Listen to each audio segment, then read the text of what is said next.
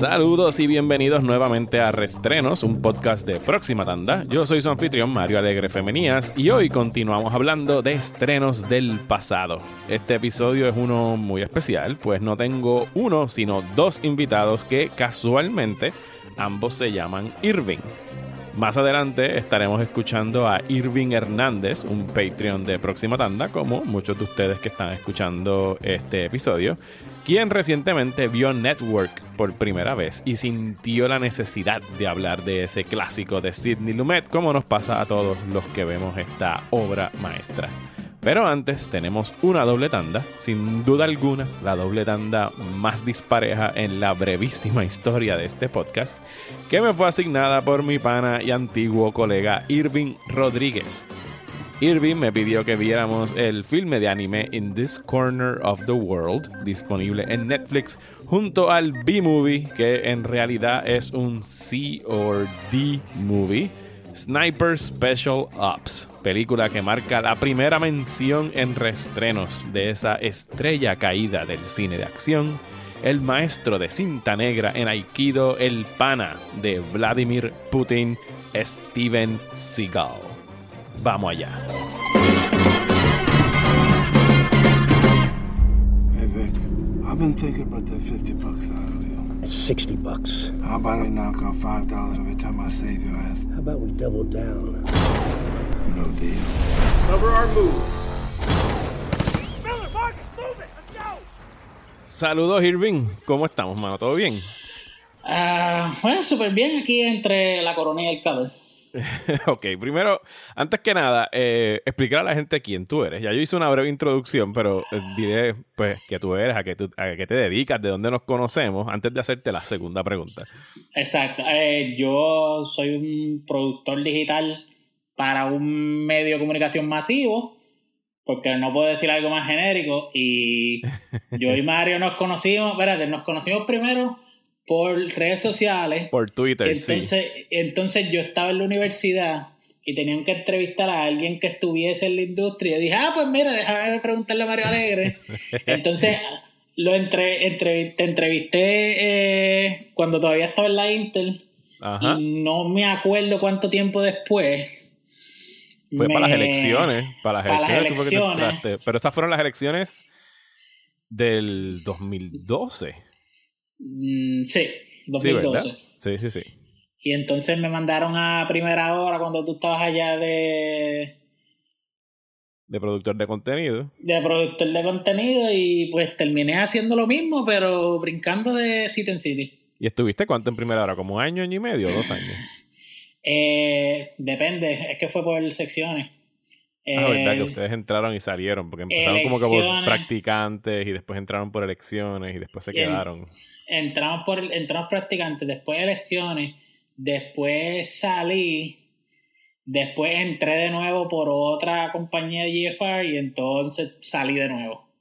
Ah, ya, ya, ya, ya me acordé del, del- ya me acordé del brinca brinca. Sí, no, no, no Sí. digamos más. Está bien, déjalo ahí.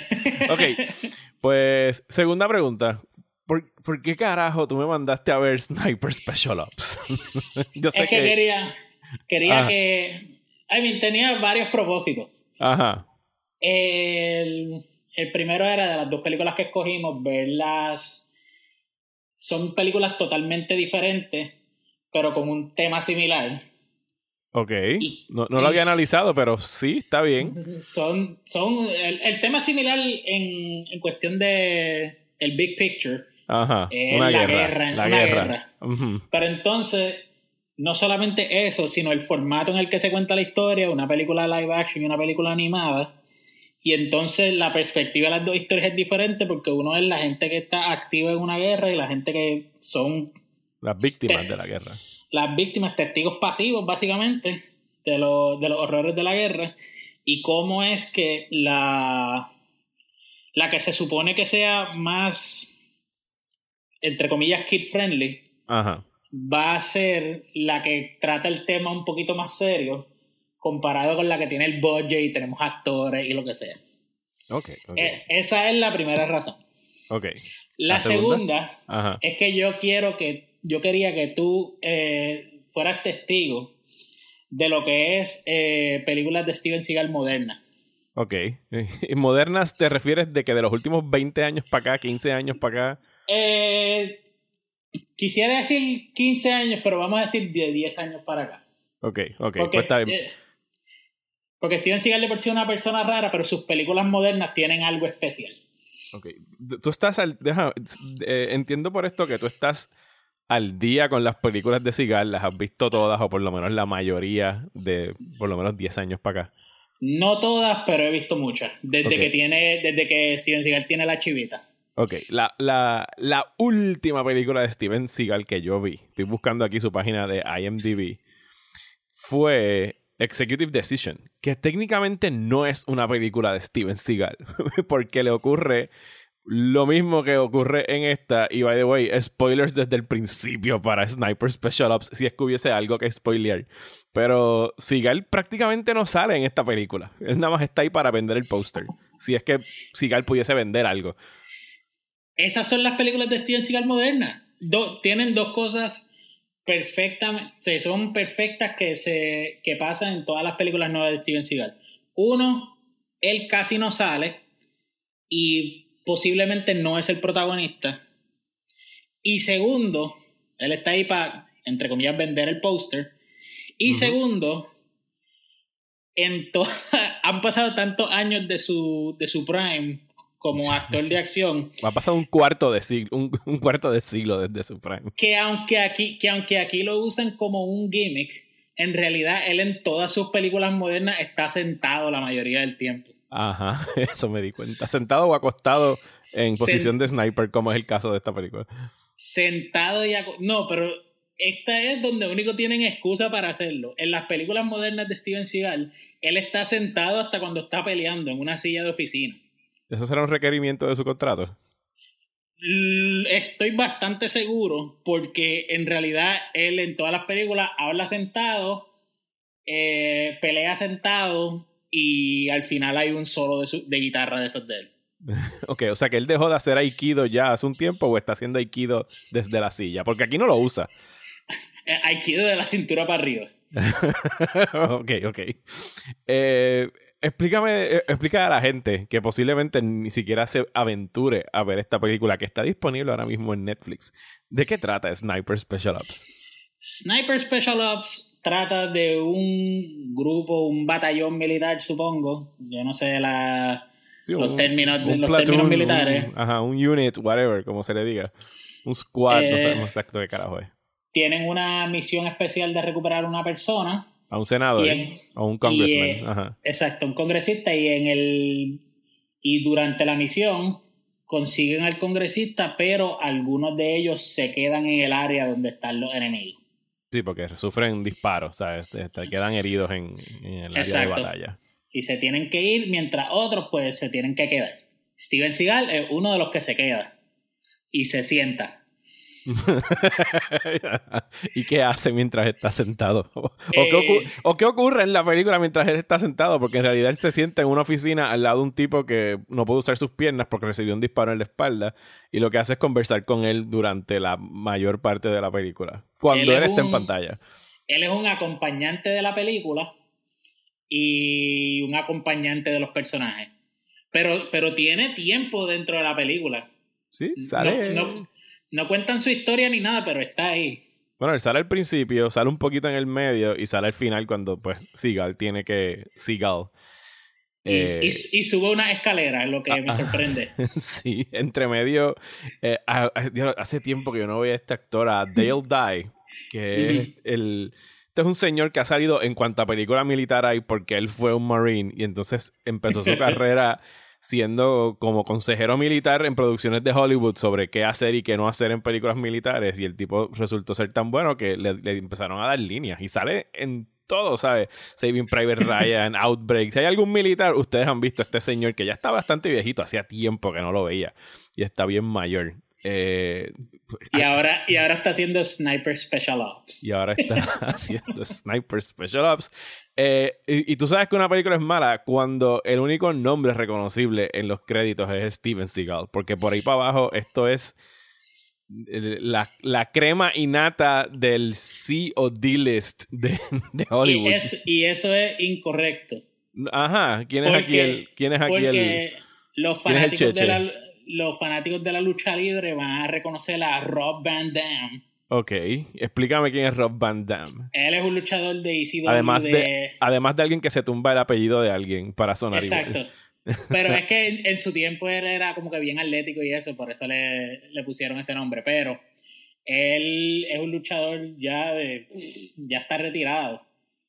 Y supongo que para conseguir eso, ese, ese seguro de salud de, del Screen Actors Guild. Del SAG. Ajá. Exacto, pues tiene, tiene, que, tiene que hacer películas como Sniper Special Ops.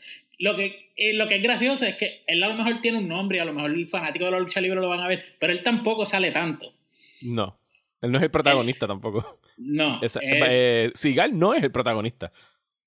Seagal es el protagonista en todo lo que aparece. No, no te, no te, de- no te dejes llevar por la historia, los protagonistas y la película. El protagonista es Steven Seagal, porque la película es sobre él, aunque no lo sea. Ok.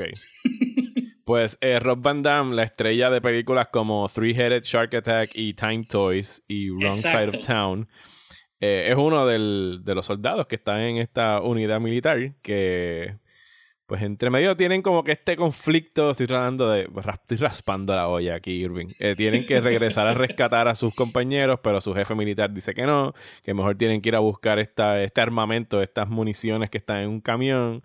Y hay una reportera, intrépida reportera, porque hace, y él- la, la intrépida reportera es de, trabaja para la OTAN y es la sobrina de un almirante y es esta intrépida reportera que quiere estar en todo. Me acordó a, a una intrépida reportera que hemos estado viendo en estos días en un video de que andas que está dando las rondas, ¿lo has visto? Que tiene cara así de que quiere ser mujer ancla.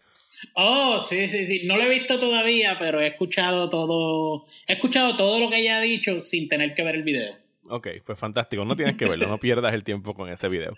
Pero me da mucha gracia que soy la reportera intrépida con estas credenciales, pero la única credencial que importa es que es sobrina de un almirante. Ajá. Y, y- aquí, ¿no? algo que me dio, me dio- De la misma manera que nadie, nadie en esta película. Y yo no soy un experto militar y yo nunca he tenido una ametralladora en mis manos, pero aparentemente ellos tampoco y ni siquiera le dieron el training porque no tenían el budget, porque nadie sabe agarrar una ametralladora en esta película. ¿Sabes? Sigal está disparando, ¿sabes? Lo- la culata de la ametralladora está casi en la oreja en la mayoría de las escenas. Pero ¿quién, pero ¿quién le va a decir a Steven Seagal no agarre eso así? Nadie, pero como ahora ya estamos en. O sea, esto es una película que fácilmente pudieron haber filmado en Guánica con un iPhone y una computadora con After Effects, porque tú te das cuenta que nadie está disparando nada. Esto después le están po- poniendo el burst en After Effects y se acabó. Tú- Nomás tienen que agarrar la ametralladora y correr por ahí. That's it. No hay más Y, nada que hacer. y tienes que considerar que Steven Seagal tampoco puede levantar sus brazos. So, no, no hay razón para que él dispare de ninguna otra manera que no sea como subiendo el hombro un poquito. Sí, no, eh, no, ni el más mínimo esfuerzo. Eh, Lo que iba a decir es que del mismo modo que nadie sabe agarrar una ametralladora, la intrépida reportera no sabe sujetar una cámara. Cuando va a tomar una foto, parece que es la primera vez en su vida que tiene una cámara que no venga de un celular. que tampoco sabe agarrarla. Bienvenido al mundo del Steven Seagal moderno. Y, e- y esta es la y esta es la película más realista de las que tiene Steven Seagal de las nuevas. ok, háblame de la historia de Steven Seagal moderno. ¿Qué, qué tú dirías que es un, un- ¿Cuál es el mejor ejemplo del Steven Seagal moderno de las películas que ha hecho en los pasados 10 años? Eh, es que hay muchas. Él, él es tan polifacético que ha hecho de todo y nada a la misma vez. Pero que, no, que quede claro antes de esto que supuestamente va a salir Above the Law parte 2. Eso es lo que acabo de ver cuando entré a IMDb. Dice Above the Law 2, announced, no tiene fecha. Deja ver si tiene un director, algún guionista, porque eso le daría algún tipo de validez. No, nada más hay un guionista, no hay director attached a esto. Y hay dos actores en el cast, que es Steven Seagal y Gary Ryder, que no sé quién carajo es. Eh, Ok, mira, eh, Gary Ryder tiene créditos que incluyen como First Responder en ER en el 2008. Ahí tienes. Viste, perfecto. Pero en realidad, Yo vería Bob de los dos, yo la veo. pero eh, yo no tanto, porque en Above the Law 1 él corre. sí, corre con las manos así Eh, que le, que le daban vueltas de lado a lado. Exacto, en esta no va a correr, si acaso se arrastra en una silla de ruedas. Pero. ¿Cuántos años tiene Seagal? Deja buscar aquí. Él nació en el 52. Diablo, Seagal es más viejo que mi mamá. Tiene 60 y... Va a cumplir 70 años. En- ¿Sí? En- Lo que tiene pasa con- 68. 68 años tiene Seagal. Lo que pasa con Steven Seagal ahora mismo es después que tuvo su ron de películas súper famosas, que si Under Siege, que sea Above the Law, for On Justice. Deadly Ground. Ajá. Es- exacto. Después de eso, él desapareció un tiempo Se fue a Rusia, y dicen. se fue a Rusia y él conoce todos los líderes de, de los países de- del este de Europa. Él los conoce a todos y, ha- y recibe regalos de ellos. No sé si has visto, esto es más parte del lore de internet, que Steven Seagal le regalan una zanahoria y Steven Seagal como que dice gracias y se come la zanahoria ahí agajándola con las dos manos. ¿Hay video de esto? Sí, hay video de eso, hay video de Steven Seagal haciendo como una danza tradicional y es lo mejor que yo he visto en mi vida. En, en sí, Steven Seagal es un personaje obviando las cosas terribles que supuestamente hace mientras está allá en, en Eastern Europe. Eh, él conoce a todos los a todos los presidentes de allá, él es- todos ellos son fanáticos de Steven Seagal por alguna razón u otra, pero ellos también allá en Eastern Europe es donde produce la mayoría de sus películas. Ok. No es que las hicieron en Estados Unidos y entonces las llevaron allá. No, es que allá es donde está, donde está consiguiendo el financiamiento, es por allá por los líderes militares que alguna vez vieron Above the Law o Under. Siege. De Y son eso. fanáticos. Y son fanáticos de Steven Seagal y tie- mira, de las que he visto aquí, ¿Tú crees que Steven Seagal haya peleado con Vladimir Putin? no. Pero ambos acordaron decir que sí pelearon. ok, ok. Para las apariencias. Exacto, siempre, siempre es por eso, porque así los dos mantienen un...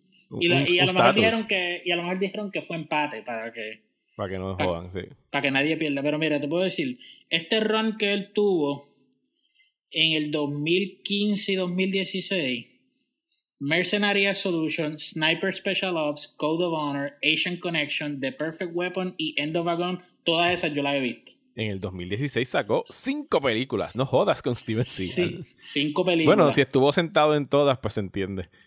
En realidad él no hace mucho, él hace monólogos mientras está sentado y a veces pelea sin subir los brazos por encima de su hombro. Ok.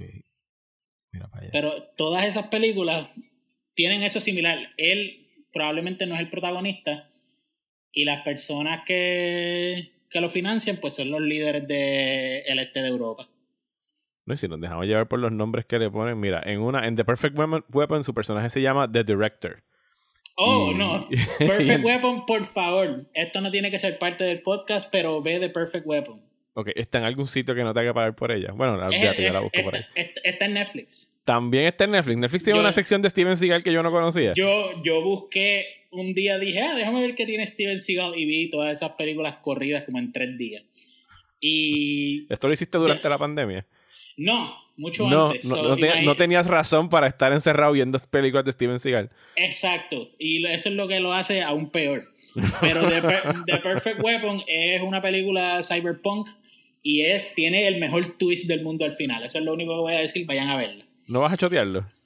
No, es, que, es que es un twist tan perfecto que no puedo. Está bien, entonces voy a tener que ver The Perfect Weapon en Netflix con Steven Seagal.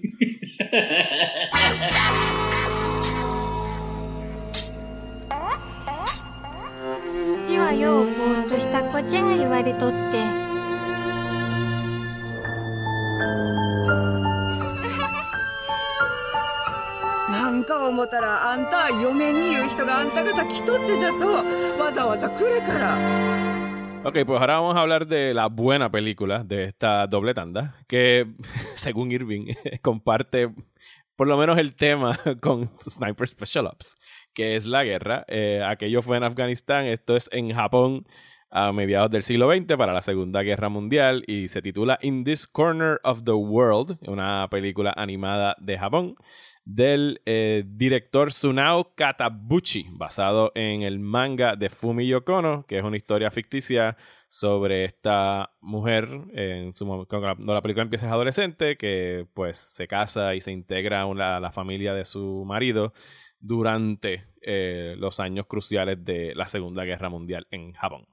Eh, esta película lleva tiempo dando bandazos en, mi queue de Netflix, pero no la había visto hasta que pues eh, Irving me la asignó. Eh, ¿Tú la habías visto antes que yo? ¿Qué te pareció a ti la película, Irving? a mí me encantó, pero es más un... La película está súper bien hecha, pero es algo que en sí... Hay un montón de películas de guerra, pero esto que presenta esta película es una parte de la guerra que bien poquitas películas tocan. Porque todo es sobre los soldados y lo que están haciendo y, lo, y las familias y, y las cartas que le dejan a la familia y sus actos de valentía, etcétera, etcétera, etcétera. Pero nadie, en realidad no se producen muchas películas de la gente que se queda, de la gente que está esperando por su familia, de la gente que está sufriendo los mismos ataques que de otro país que ni siquiera saben cuándo van a pasar y tienen que vivir con ese miedo. Ok, sí, el, el punto, o sea, la comparación más obvia es Grave of the Fireflies de Isao Takahata. Y aún así, no, es como tú dices, no es, no es lo mismo, sí es el mismo periodo, porque estamos hablando de lo que fueron los bombardeos y los air raids y con todos estos air raids de fuego que tiraron en Japón durante meses y meses y meses en 1945 antes de que detonaron las dos bombas atómicas. Pero allá, mientras es una relación ya de, hermano y hermana, aquí lo estamos viendo a través de los ojos de esta mujer, eh, que se llama Zuzu, es el nombre de, de ella, que le gusta pintar, le gusta el arte. El estilo de la película me llamó la atención porque no, no se me parece a ningún otro anime, se parece un poquito más al estilo de, de Isao Takahata de Ghibli, pero como que todo el mundo comparten estas caras. Eh, todos los personajes tienen una apariencia infantil a pesar de que son adultos. Sí, esto también es bien diferente porque la mayoría ahora, si tú ves un anime, tiene una mezcla de animación en computadora y animación a mano, mientras esta se ve que es mucho trabajo a mano. Sí, todo parece en acuarela. sí y bien poco, y bien poco hecho, bueno, que sepa yo, eh, bien poco hecho en, con imágenes de computadora en vez de hacerlo a mano como se hacía antes la, las películas animadas. Sí, no, no, la película eh, es bien conmovedora, la historia está muy bien contada, es un, un drama bien escrito que a veces parecería como que va. A mí me confundió un poquito la estructura porque ella, y, una vez entras en su groove, por lo menos ya, ya le cogí el ritmo, porque ella se describe ella misma como un daydreamer. Y hay como que muchos virajes que da la trama y es que en realidad no te das cuenta que estás viendo un sueño de ella o que estás viendo una fantasía de ella. Y hay mucho pues back and forth entre su vida en Hiroshima, porque ella es de Hiroshima, pero cuando se casa tiene que ir a este lugar más al norte de Japón, donde también es un pueblo costero, que es donde está pues la marina y donde están todos los buques de guerra y donde están saliendo todos estos soldados a combatir y poquito a poco pues la guerra empieza a llegar, mientras la guerra al principio parece algo distante que está ocurriendo por allá, poco a poco se va acercando, acercando, acercando hasta que inevitablemente pues concluimos con la detonación de, de la bomba atómica. Eh, ya me deprimí con esa la descripción. Pero en realidad. Es, triste, es triste. no, ah. yo, yo no la tengo el nivel de tristeza de lo que me produce algo como Grave of the Fireflies. Pero Grave of the Fireflies está como que en ground zero de, de lo que es la miseria. Aquí hay un po aquí hay unos momentos de, de, ternura y de alegría. Solo que se va poniendo bien deprimente bien rápido en esa última media hora. Porque en sí no es como Grave of the Fireflies, que Grave of the Fireflies te muestra un mundo como que no hay nada, no tienes esperanza y pues te deprime mucho más. Esta al menos te mantiene en suspenso y el miedo que tienen, pero te enseña el personaje tratando de buscar, tratando de buscar un momento, un break para poder sobrevivir eso sin volverse loco de miedo. Por eso es que ella le gusta dibujar, ella se pasa hablando con gente, porque y se mete en problemas por dibujar pero es por buscar ese, ese tiempito de que no tenga que estar preocupada por nada de eso. Me estabas hablando ahorita antes de empezar a grabar sobre el estudio de animación que hizo esta película. Yo no lo conocía, pero creo que esta es la primera producción de ellos que, que veo. Eh, Studio Mapa, lo que pasa es que el productor era fue el que fundó Studio Madhouse, Ajá. que es el estudio que realizó One Punch Man Season 1, que por eso es que se ve así de bueno, no en el segundo season que ya perdió calidad, pero y entonces se movió y creó Studio Mapa, que es ahora yo creo que los estudios que son los más que los más series que están haciendo ahora. ¿Qué están haciendo Pero- de ellos que, que esté pegado ahora mismo? Eh, Attack on Titan va a salir el último season, lo van a hacer ellos. Dorohedoro salió en Netflix hace poco. Eh, van a hacer ah, eh, God of High School, que no es necesariamente de Japón, es de Corea, pero ellos van a hacer la animación de ese webtoon. Y hay un manga de Shonen Jump que se llama Jujutsu Kaisen, que ya está hecho, pero la, la animación ya está hecha y todo, pero está en, en Region Lock de Netflix. O sea, el que tenga un VPN y la quiera ver, pues la puede ver. Ok.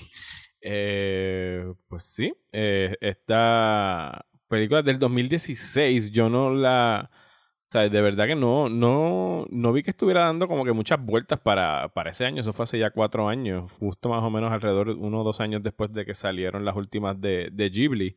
Y acá no sé si es que no consiguió distribución en Estados Unidos, pero no fue hasta que llegó a Netflix que, que de verdad empezó a, a- a conectar con la gente. Y pues si, tienen, si están suscritos a Netflix, si les gusta el anime o no les gusta el anime, si les gustan las buenas películas y los buenos dramas, yo creo que merece de, de su atención.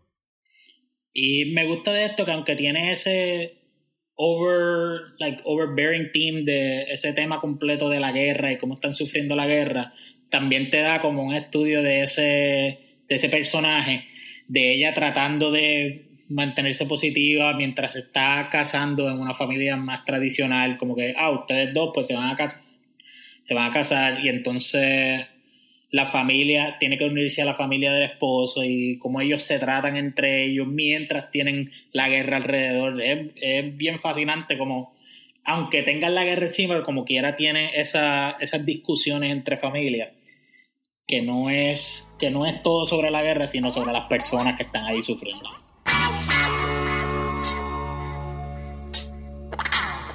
I don't have to tell you things are bad. Everybody knows things are bad. It's a depression. Everybody's out of work or scared of losing their job. We know the air is unfit to breathe and our food is unfit to eat. We sit watching our TVs while some local newscaster tells us that today we had 15 homicides and 63 violent crimes, as if that's the way it's supposed to be. We know things are bad, worse than bad. They're crazy. It's like everything everywhere is going crazy, so we don't go out anymore. We sit in the house, and slowly the world we're living in is getting smaller, and all we say is, please, at least leave us alone in our living rooms. Let me have my toaster and my TV and my steel belted radios, and I won't say anything. Just leave us alone. Well, I'm not going to leave you alone. I want you to get mad. I want you to get up now. I want all of you to get up out of your chairs.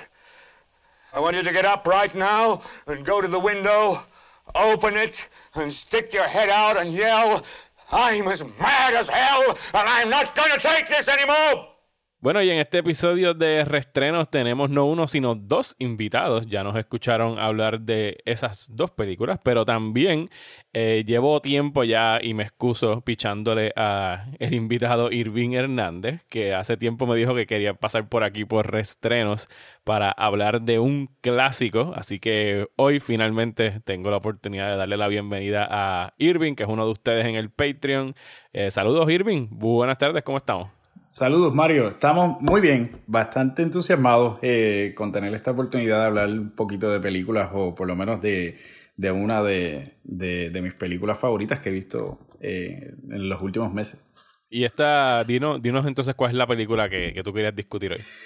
Pues mira, realmente eh, lo que me vino a la mente cuando vi Network, eh, no sé, por alguna razón me la, la- como que la comparé en, en- en cierto sentido con, con una de mis películas favoritas de todos los tiempos que se llama The Insider.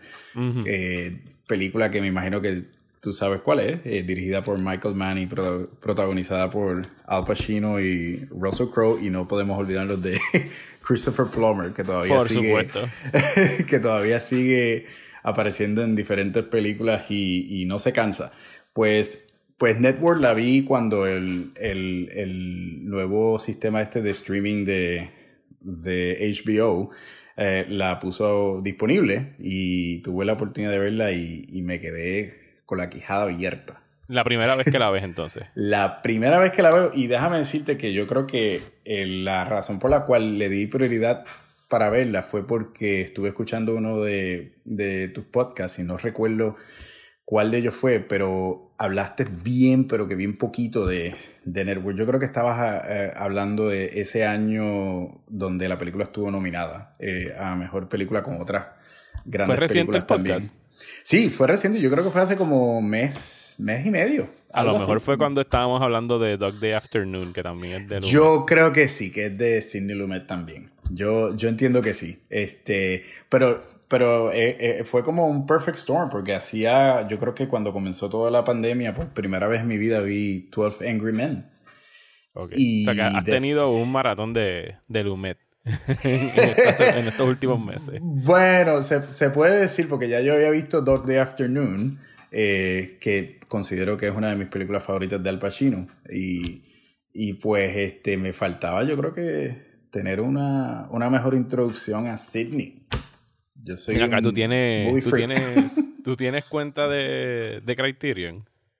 Pues mira, eh, la abrí hace como, yo creo que antes de que empezara, o, o cuando empezó la pandemia y todo lo demás, y yo creo que mis expectativas eran que yo iba a encontrar todo lo que está disponible en Criterion, en Ajá. Criterion Collection. Ajá. Y como no lo encontré, dejé que pasara las dos semanas que la había puesto Y dejé que se cancelara.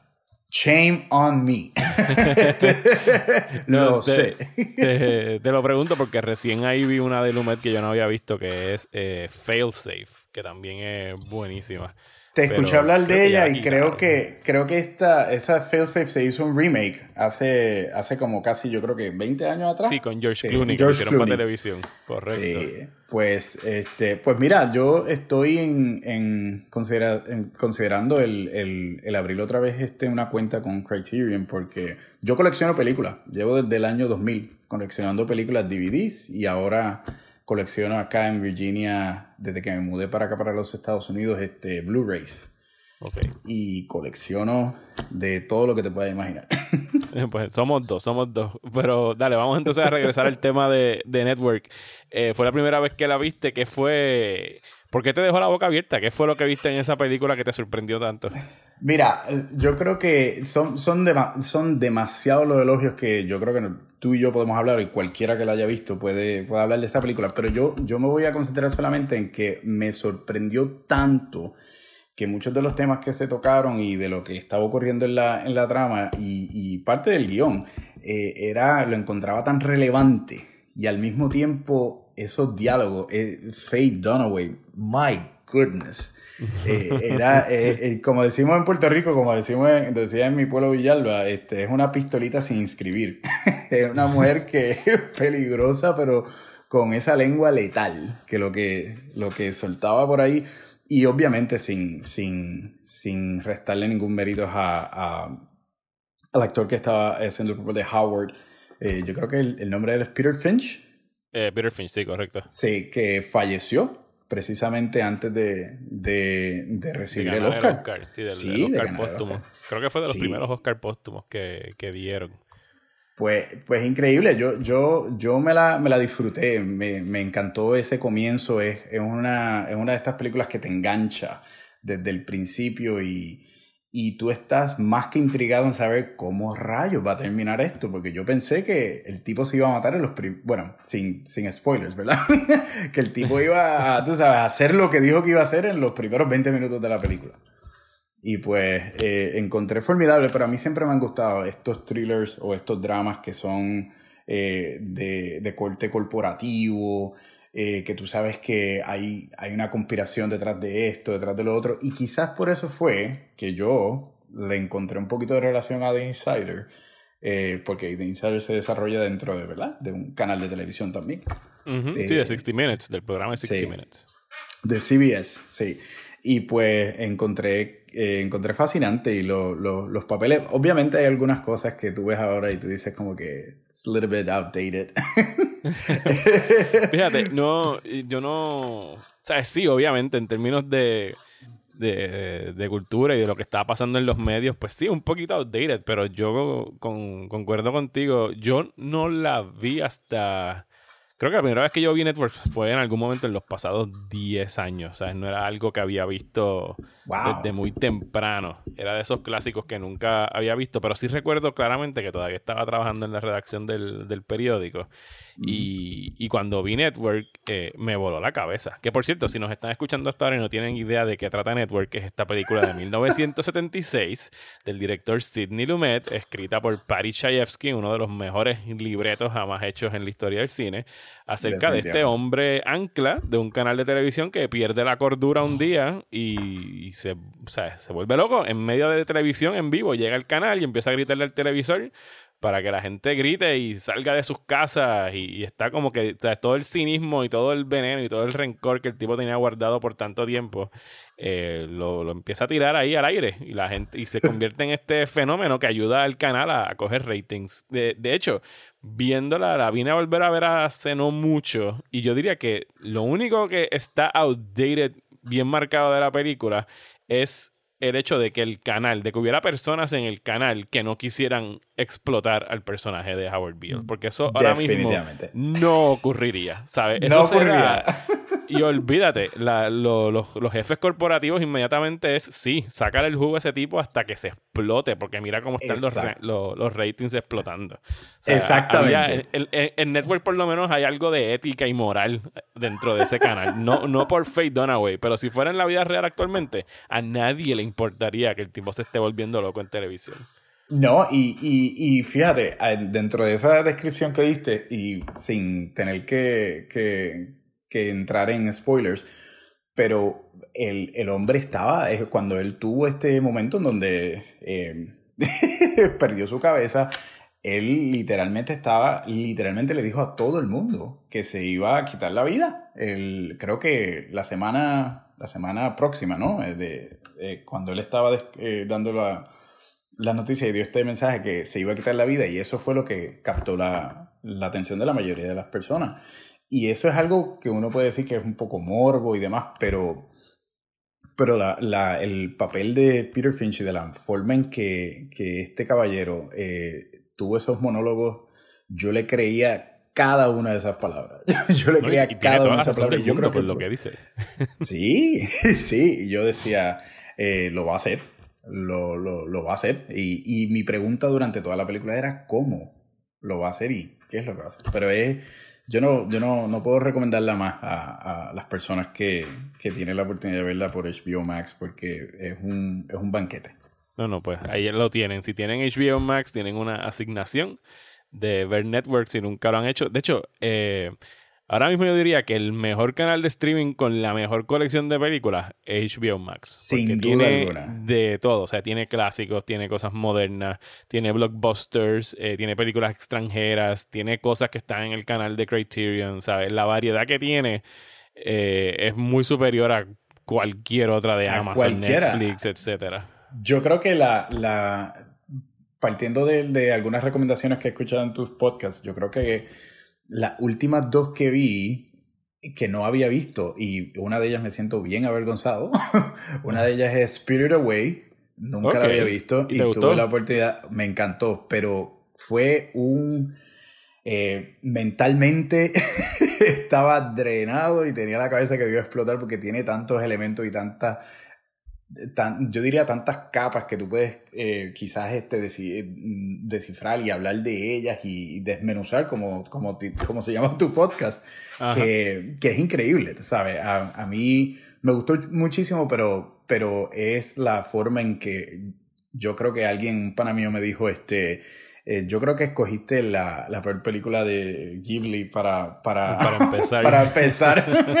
y yo le dije, pues es que es la más popular y es la que obviamente eh, ganó Oscar, ¿no? Como mejor película animada. Ajá. Eh, y tenía mucha curiosidad y siempre he escuchado hablar y definitivamente me encantó. No tuve esa mala experiencia de que fue muy pesada o algo así. Yo, yo entiendo que tiene unos elementos increíbles dentro de la apuesta. Eh, me encantó. Y la otra fue Superman, The Movie. Que tampoco la habías visto, que la habías visto. No, ¿No habías yo creo que Superman la había visto en el canal 2, canal 4 hace yo no sé cuántos años atrás. Sí, era Este, prácticamente nueva para ti. eh, pero verla con la mentalidad que ya uno tiene ahora y, y con, ¿verdad? Con todos los avances tecnológicos que uno sabe que tiene eh, ahora mismo el- los medios y las películas, ver esta y ver todo lo que hay detrás de todo lo que pasó para que esta película fuera, ¿verdad? Eh, obviamente eh, la pudieran sacar en el 1981, creo- no, 78, porque ese Ajá. 81 fue la segunda parte. Este, me encantó, me encantó y entiendo cada una de las quejas que hay en contra de Man of Steel y del guion de Man of Steel. Nada en contra de Henry Cavill, pero Christopher Reeve, my goodness. Estoy completamente de acuerdo y quien me conoce sabe que no podría estar más de acuerdo contigo. Sí, porque es que, y, y yo te puedo ser bien sincero, a veces yo, y, eso yo creo que tú también lo sabes, a veces eh, Twitter y, y social media puede ser como, yo, yo lo entiendo como que es un filtro como para que la gente se queje de todo. Y yo decía, pues, están siendo un poquito severos con Man of Steel porque a mí realmente me gustó muchísimo y, Henry Cavill me, me, me gusta como, como, como Superman. Pero cuando tuve la oportunidad de ver esta, este caballero se apoderó de ese papel desde los primeros 3, 4 minutos. Y la diferencia entre Clark Kent y Superman es increíble. A mí me fascinó. Pues te agradezco muchísimo, Irving, el que te hayas dado la vuelta por aquí por reestrenos. Así que nada, espero que sigas viendo cosas. Si quieres volver a darte la vuelta cuando descubras algún clásico en HBO Max, sabes que esta es tu casa y puedes avisarme cuando tú quieras.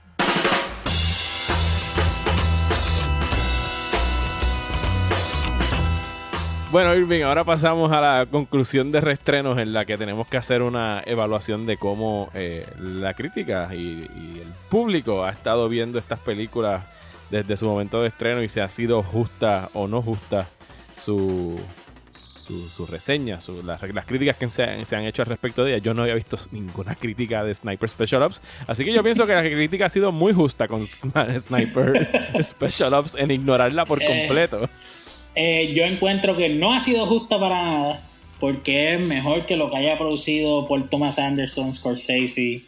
Toda esa gente no son nadie al lado de el gran eh, cineasta de Europa Oriental, Steven Seagal. Ok. Eso es un punto controversial. ¿Vas a escribir un hot take? En, ¿Tienes alguna página Sí. donde lo podamos leer? No, pero voy a escribirlo como quiera. Voy a, voy a enojar a la gente. Eh, y entonces, eh, in, in this corner of the world, eh, yo en realidad, para mí fue un descubrimiento.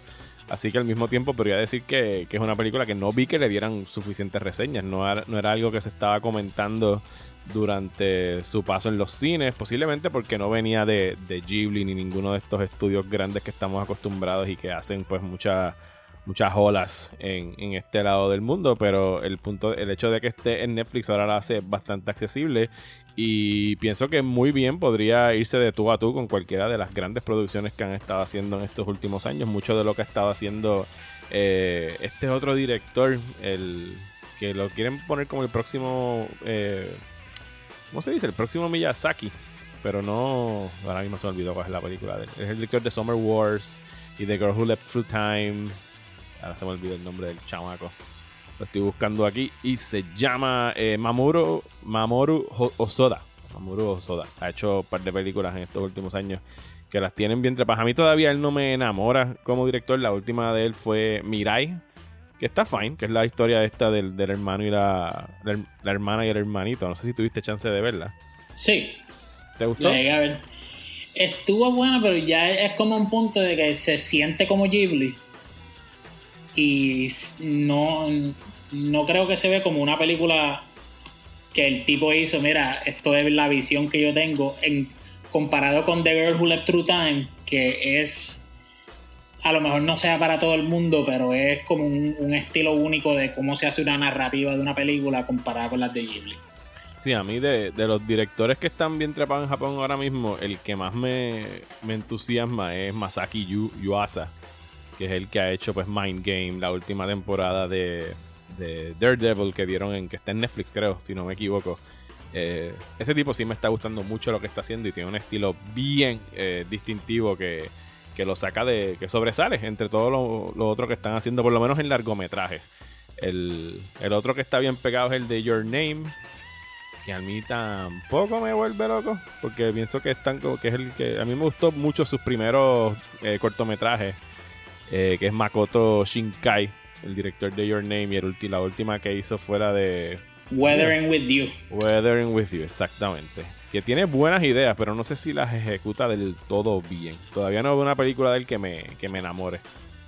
Sí, ti- tiene buenas películas, pero no tiene esa de que tú vas a contarle a todo el mundo que esa es, esa es la película que tienen que ver.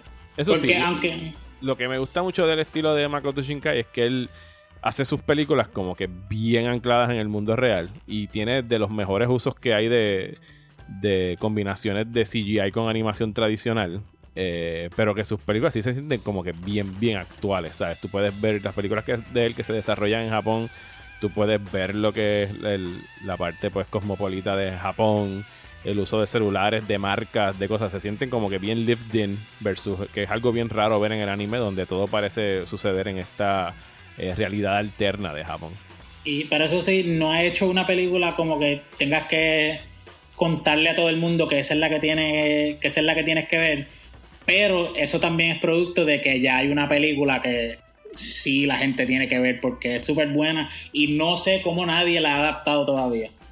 No ¿Qué? la ha adaptado, digo. ¿Qué es Eh, ah, tú dices. La de Your Sí, Name. eh, no, eh, A Silent Voice. Ah, Silent Voice, sí, esa película es buena. Ese, ese- ese es el corto de él, ¿verdad? Ah, no, Silent Voice es la del estudio este que, que se quemó, ¿verdad? Creo que es la del estudio que se quemó, pero esa película es la que yo digo, como que si vas a ver una película animada ahora mismo, ve esa. Esa está disponible No, en Netflix también. está disponible en Netflix y me sorprende que nadie todavía la haya adaptado todavía porque es una historia bien fácil de adaptar no es tiene su regionalismo aquí y allá pero la, la historia principal es algo que se puede hacer acá y funciona tan y tan bien que no sé no sé por qué no lo han hecho todavía Pues, Irving, por favor, sígueme recomendando buenas películas de anime y menos cosas de el prócer Steven Seagal.